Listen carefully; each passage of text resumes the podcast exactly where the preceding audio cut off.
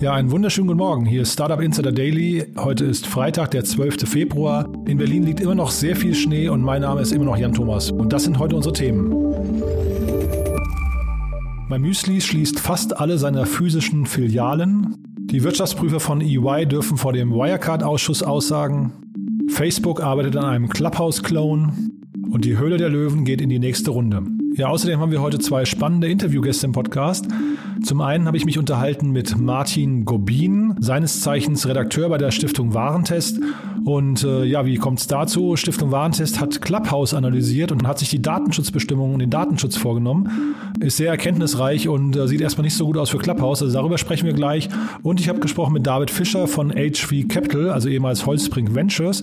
Und das finde ich besonders toll. HV Capital hat also eine Landscape veröffentlicht, also eine Landkarte, auf der man die ganzen nachhaltigen Startups in Deutschland zeigt. Das ist eine tolle Initiative geworden, finde ich. Und was es damit auf sich hat, das hat mir David im Interview erklärt. Wenn ihr euch also für Nachhaltigkeit interessiert, ist das sicherlich ein tolles Thema für euch. Bleibt also dran. Das alles nach den Nachrichten mit Anna Dressel. Aber jetzt nochmal ganz kurz unsere Verbraucherhinweise. Werbung diese Folge wird präsentiert von Safdesk, der smarten Buchhaltungssoftware. Safdesk steht für automatische Belegerfassung, intuitive und schnelle Angebots- und Rechnungserstellung, automatische Umsatzsteuervoranmeldung und Einnahmenüberschussrechnung. Außerdem bietet Safdesk integriertes Online-Banking, Schnittstellen zu Steuerberater und Finanzamt, übersichtliche Kundenverwaltung, Echtzeit-Steuerschätzer, sichere Datenverbindung und das alles made in Germany. Jetzt 100% Rabatt auf die die ersten sechs Monate sichern auf cefdesk.de slash startupinsider.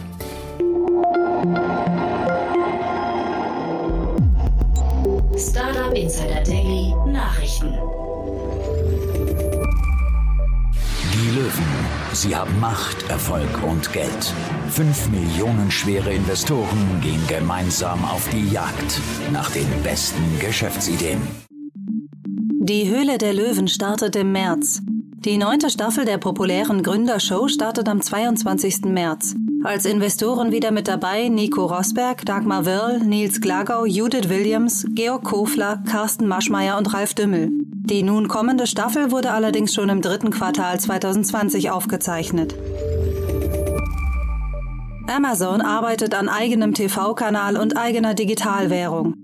Gerüchten zufolge bereitet Amazon mit Prime Video Live den Start eines eigenen TV-Senders vor. Dies geht aus einer Pressemitteilung der Kommission zur Ermittlung der Konzentration im Medienbereich KEK e hervor, die dem E-Commerce-Unternehmen eine Rundfunkzulassung erteilt hat. Zu einem möglichen Starttermin des Senders gibt es keine Angaben. Ein weiteres wegweisendes Projekt könnte Amazon in Mexiko starten. Hier ist laut dem Nachrichtenportal Coindesk ein eigenes Digital Currency Projekt in der Vorbereitung. Stellenausschreibungen von Amazon zufolge bereitet der Konzern ein Zahlungsprodukt auf Kryptobasis vor. Dieses Produkt soll es den Kunden ermöglichen, ihr Bargeld in eine digitale Währung umzuwandeln. Logistik-Startup Sender bietet jetzt Software an. Das auf die Organisation von Warentransporten spezialisierte Startup Sender verknüpft gewerbliche Verlader mit Spediteuren. Kürzlich konnte das Unternehmen im Rahmen seiner Series D Finanzierungsrunde rund 131 Millionen Euro einwerben und erlangte damit Unicorn-Status. Ein Großteil dieser Finanzierung fließt in den Ausbau der Tech-Sparte und die Entwicklung einer eigenen SaaS-Lösung namens ZenOS. Dazu Sendergründer David Nothacker. Das Kerngeschäft bleibt bestehen wie bisher. Das SaaS-Geschäft kommt als wichtiger Faktor hinzu. Uber mit 6,8 Milliarden US-Dollar Verlust. Das Mobility-Unternehmen Uber schließt das Jahr 2020 mit einem Verlust von 6,8 Milliarden US-Dollar ab. Im Vorjahr lag der Verlust noch bei 8,5 Milliarden US-Dollar. Auch der Umsatz ist rückläufig. Im vierten Quartal 2020 verzeichnete das Unternehmen einen Rückgang von etwa 16 Prozent auf 3,2 Milliarden US-Dollar. Laut Uber ist ein Großteil der Umsatzrückgänge auf die anhaltende Corona-Pandemie zurückzuführen. Aber vielleicht möchtest du erstmal probieren. Dann schau doch in einem unserer Mai-Müsli-Läden vorbei. Es erwartet dich. Genau, ein ganzer Laden voller Müsli. In den My Müsli-Läden findest du eine Auswahl unserer Lieblingsmüslis und die unserer Kunden. My Müsli schließt fast alle Filialen. Der beliebte Müsli-Anbieter My Müsli bekommt die Konsequenzen der Corona-Pandemie zu spüren. Das Unternehmen vertreibt seine Müsli-Mischungen sowohl über den eigenen Webshop und Partner als auch über eigene Ladengeschäfte. Wie das Startup aus Passau mitteilte, seien die Store-Umsätze um bis zu 80 Prozent gesunken. Innerhalb der nächsten zwei Jahre sollen daher 20 der insgesamt 23 Ladengeschäfte dauerhaft geschlossen werden. 130 Mitarbeiterinnen und Mitarbeiter sind von den Schließungen betroffen. Wirtschaftsprüfer dürfen vor Wirecard-Ausschuss aussagen. Einer Entscheidung des Bundesgerichtshofs folgend werden Mitarbeiter der Wirtschaftsprüfungsgesellschaft EY von ihrer Verschwiegenheitspflicht entbunden. Bei der Befragung im Untersuchungsausschuss hatten sich die geladenen Zeugen von EY auf die ungeklärte Rechtslage berufen. Die SPD-Abgeordnete Schanzel Kiesel-Tepe reagierte erleichtert auf diese Entscheidung und sagte, der BGH hat die fadenscheinigen Ausreden von EY verworfen. Zeitgleich wurden interne Dokumente publik, denen zufolge EY bereits im Frühjahr 2019 massiv an der Integrität führender Wirecard-Manager gezweifelt hatte. Prüfer und Aufsichtsrat scheuten damals jedoch die Konsequenzen.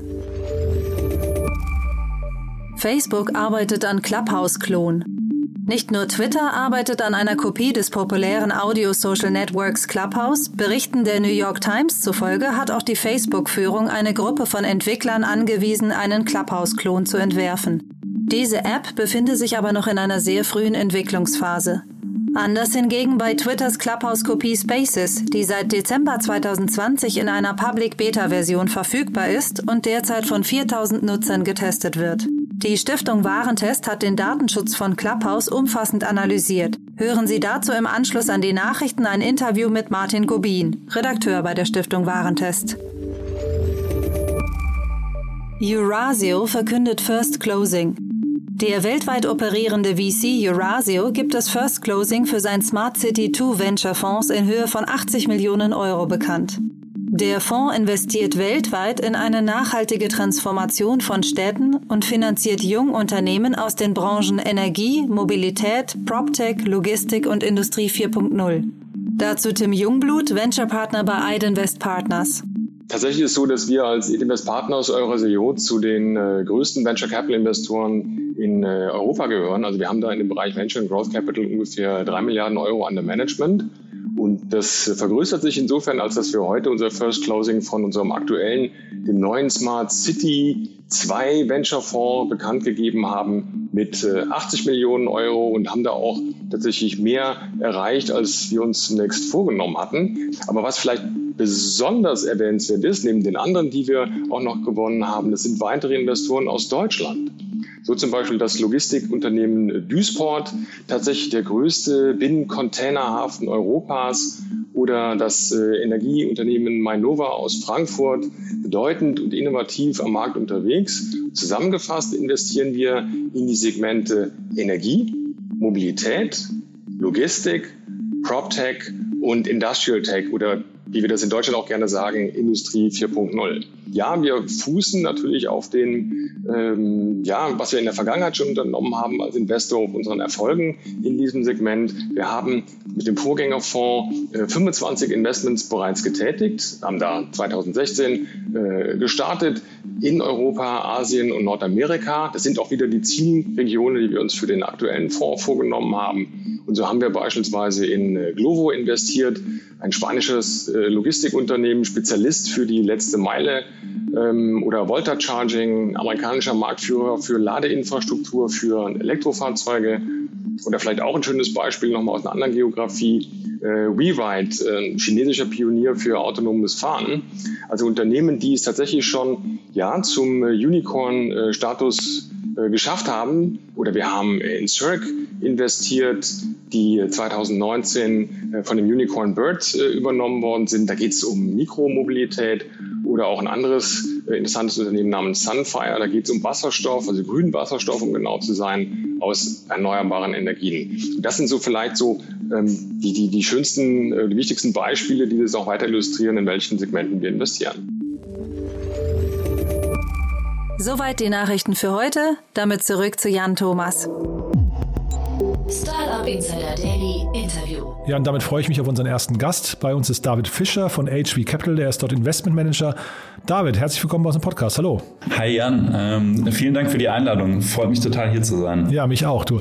Ihr habt eine spannende Initiative gestartet. Ihr möchtet äh, quasi als HV Capital möchtet ihr ja nachhaltige Startups sichtbarer machen. Wie kommt es denn dazu? Was, was genau verbirgt sich dahinter? Ja, das äh, kommt eigentlich von zwei Gründen. Äh, zum einen, ich habe äh, Ende letzten Jahres in Everdrop investiert, ein nachhaltiger Hersteller für ähm, FMCG-Produkte, die angefangen haben mit Cleaning Tabs, die total überrascht war, als ich das erste Mal mich bei ihnen gemeldet habe. Die gesagt haben, wie ihr als Wagniskapitalgeber wollt in uns investieren. Das hat mich dann ein bisschen stutzig gemacht.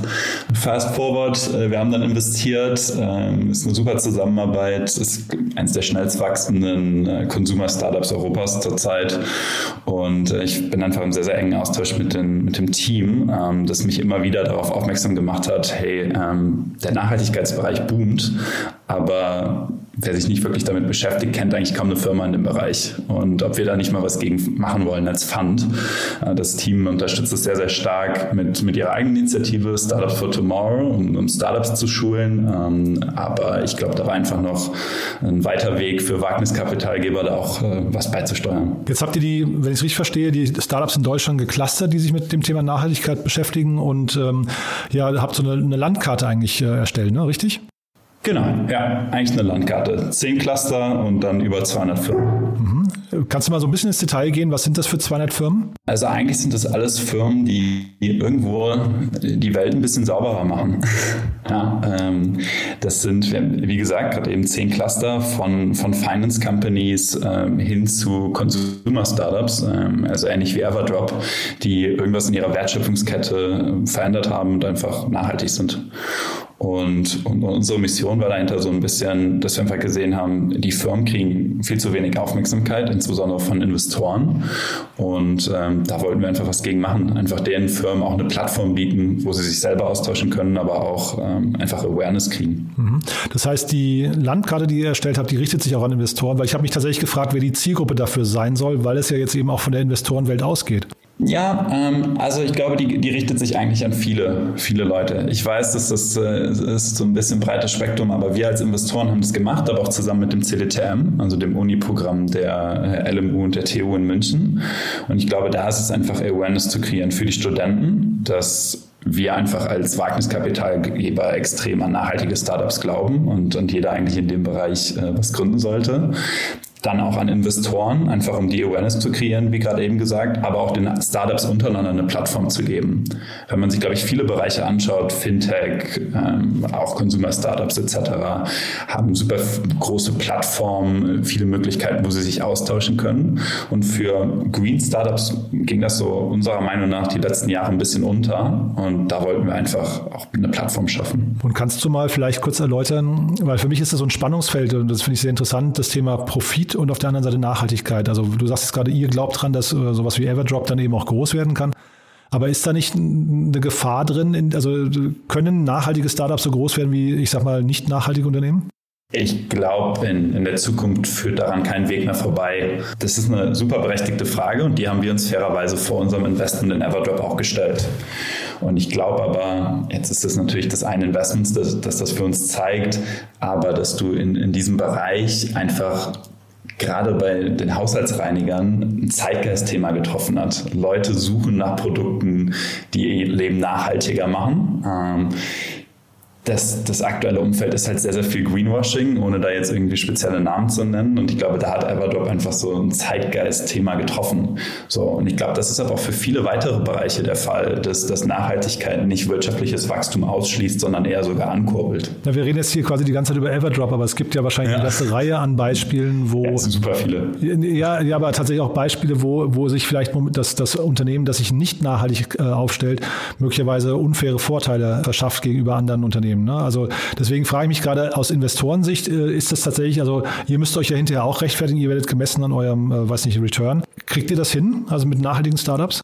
Ja, also es ist natürlich eine andere Rechnung. Ähm, ich glaube, du gerade auch beschreibst, klar, diverse andere Firmen können wahrscheinlich, haben sie höhere Margen, haben damit auch ein höheres Potenzial, was sie letztendlich in, ins Marketing investieren können, etc. pp. Ich glaube, das fühlt sich dann fort. Aber auf der anderen Seite ist halt auch, wie, wie eben angesprochen, so dieser Zeitgeist, diese Nachfrage nach nachhaltigen Produkten einfach höher als früher. Und ich glaube, dadurch gleicht sich die Rechnung wieder ein bisschen aus, ähm, dass einfach viele Kunden solche Produkte nachfragen, ähm, sei es in, in, vielen Regionen. Ich glaube, ein sehr, sehr cooles anderes Beispiel wäre auch irgendwie Tomorrow, ähm, die Bank, die ist ein extrem kompetitives Umfeld, die aber einfach durch ihren Nachhaltigkeitsaspekt extrem sich von den anderen äh, differenzieren kann und, und dadurch einfach, einen Customer Acquisition Channel hat, sage ich jetzt mal. Das sind ja natürlich alles noch Unternehmen, die am Entstehen sind. Ne? Also ich weiß jetzt zum Beispiel BlackRock, ähm, das ist ja wahrscheinlich äh, relativ wichtig für die Szene, äh, hat ja irgendwann mal gesagt, Nachhaltigkeit muss in die Unternehmens-DNA überführt werden. Aber seht ihr denn die Unternehmen, also die Investoren der nächsten Runde, die ihr jetzt auch überzeugen müsstet, seht ihr bei denen noch irgendwie Verständnisschwierigkeiten oder Akzeptanzprobleme? Auch eine sehr gute Frage. Ich glaube, auch da ist, findet gerade ein Wandel statt. Ja, man muss ehrlicherweise sagen, wir können uns ja jetzt nicht weihräuchern damit, ähm, dass, dass wir hier jetzt so viel gemacht haben in dem, in dem Bereich. Ich glaube, eine Mehrzahl unserer Invest Investments haben bisher noch wenig mit Nachhaltigkeit zu tun. Ähm, wir probieren daran zu arbeiten, aber das führt sich dann natürlich fort. Ähm, umso weniger Early-Stage-Investments äh, nachhaltig sind, umso weniger können dann natürlich auch in den Growth-Phasen ähm, nachhaltige Investments sein. Ich glaube, das wird die, die Zeit jetzt zeigen. Die nächsten zwei, drei Jahre ähm, müssen die, diverse Startups aus dem Early-Segment in dem Growth-Bereich dahin wachsen. Ähm, bisher bin ich da sehr, sehr zuversichtlich dass das mhm. funktioniert. Mhm. Nee, ich finde es auch, wie gesagt, total, total relevant und wichtig. Würdest du denn sagen, dass die Message, die von euch ausgeht, äh, ist, dass quasi, wenn jetzt junge Gründer oder Gründerinnen anfangen, dass sie eigentlich guten Gewissens und, und ähm, weiß nicht, ohne die Gefahr, hinterher kein Funding zu bekommen, clevere Modelle mit Nachhaltigkeitsaspekten irgendwie verfolgen sollten? Ja, ja, ich glaube da total dran. Also für mich ist das ehrlicherweise auch eine Herzensangelegenheit, äh, das ganze Thema.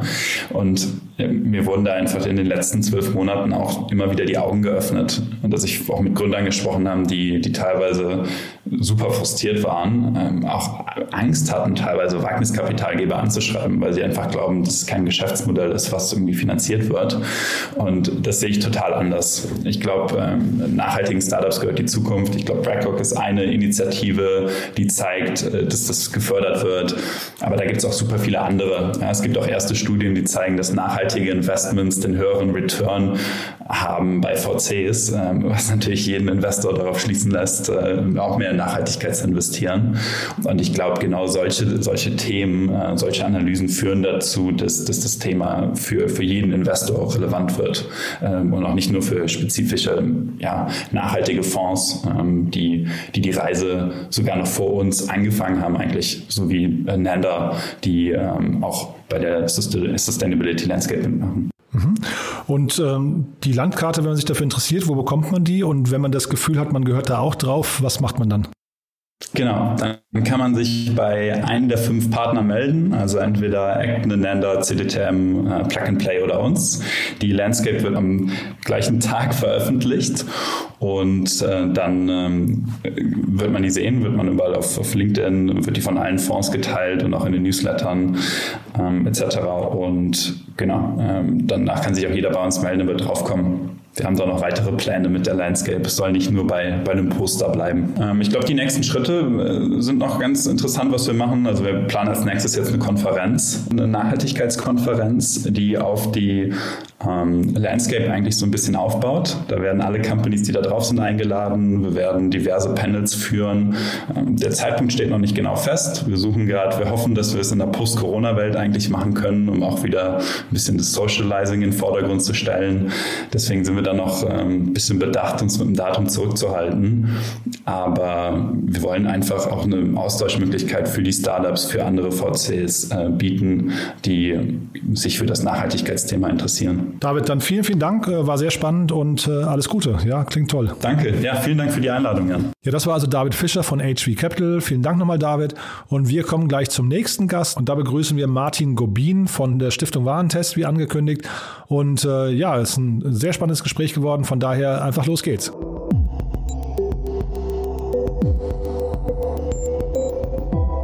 Also heute bei uns Martin Gobin von der Stiftung Warentest. Martin, erstmal toll, dass du da bist. Hallo. Hallo. Martin, warum beschäftigt sich die Stiftung Warentest mit Clubhouse? Ähm, zum Verbraucherschutz gehört natürlich auch der Datenschutz. Und wenn eine App wie Clubhouse so in die Höhe schießt, ist ja gerade Nummer eins bei den Apple-Apps im App Store, dann schauen wir uns an, wie es da mit dem Datenschutz aussieht. Wir gucken uns jetzt nicht so sehr an, wie ist das vom Design oder Spaßfaktor. Ich glaube, da gibt es andere Seiten, die da mehr Expertise haben als wir. Aber Datenschutz haben wir uns eben einmal angeschaut. Ähm, wie sieht es aus mit dem Datensendeverhalten? Was wird alles von der App erfasst und an andere vielleicht auch gesendet?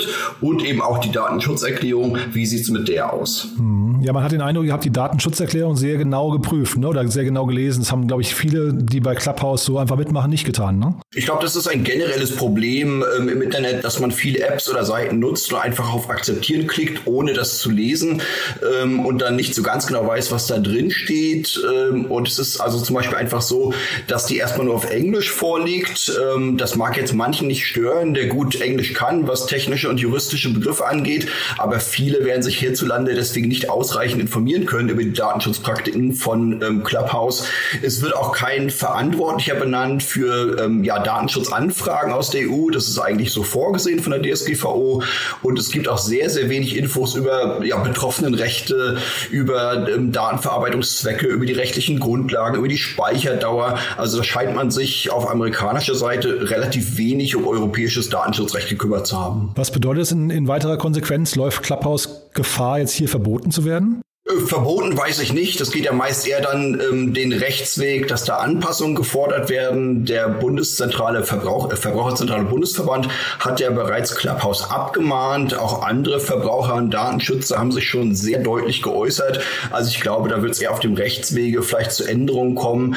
Ähm, aus meiner Sicht ist aber eh erstmal zu gucken, wie es nach der Pandemie weitergeht, weil es scheint mir schon so, dass Clubhouse eben auch ein Phänomen der Pandemie ist, wo wir kaum neue Leute kennen kennenlernen können, wo wir keine Leute äh, in Gruppen treffen können. Ähm, das alles ist mit Clubhouse möglich und ob das nach der Pandemie immer noch so boomt, ist dann eh eine offene Frage. Was ich jetzt sehr spannend fand, also zwei Dinge, die ich so nicht wusste, ist zum einen, dass ähm, also nicht das komplette Adressbuch ähm, übertragen wird, sondern eben nur die Telefonnummern. Ne?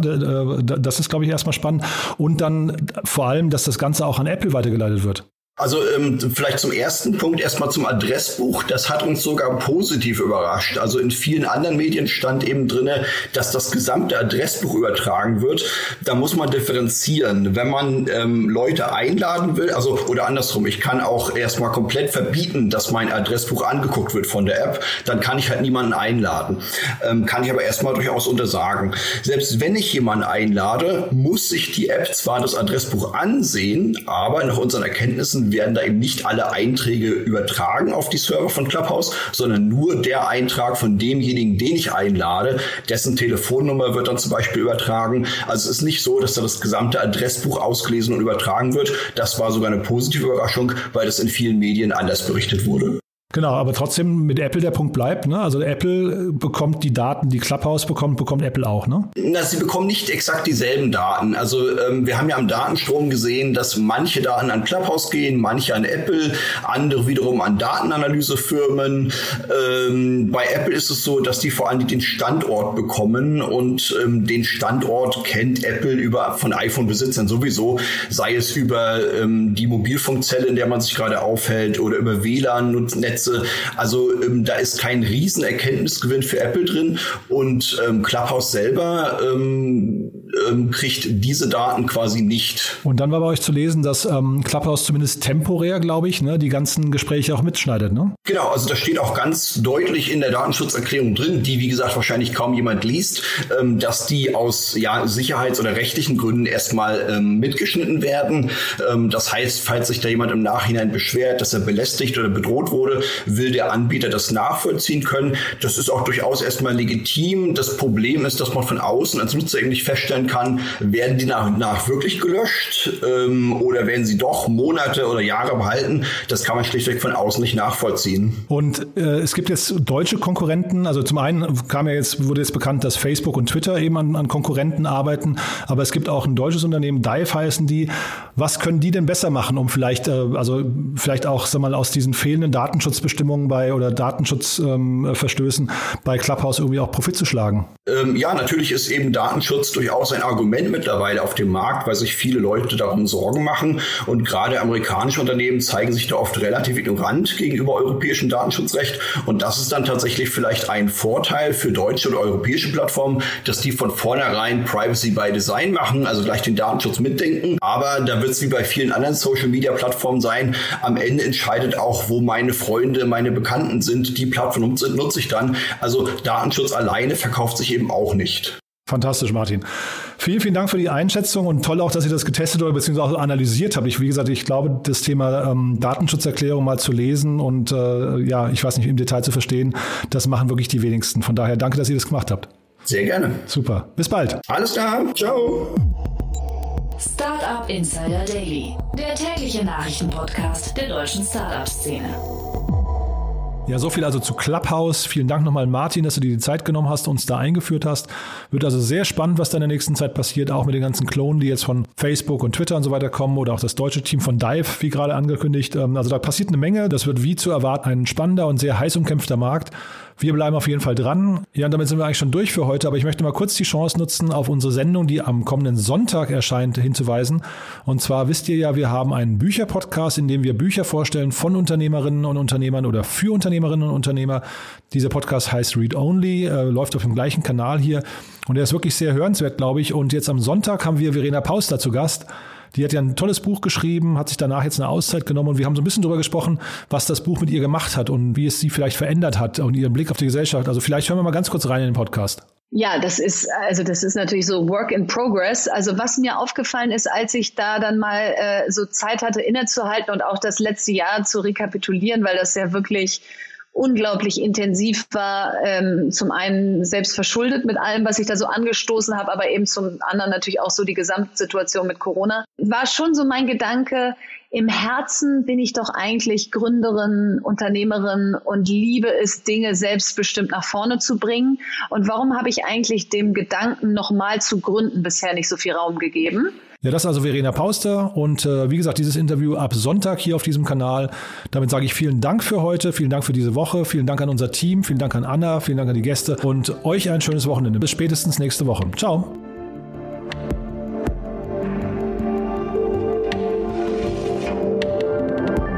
Diese Sendung wurde präsentiert von Safdesk, der Buchhaltungssoftware für kleine Unternehmen und Startups. Alle weiteren Informationen auf www.safdesk.de.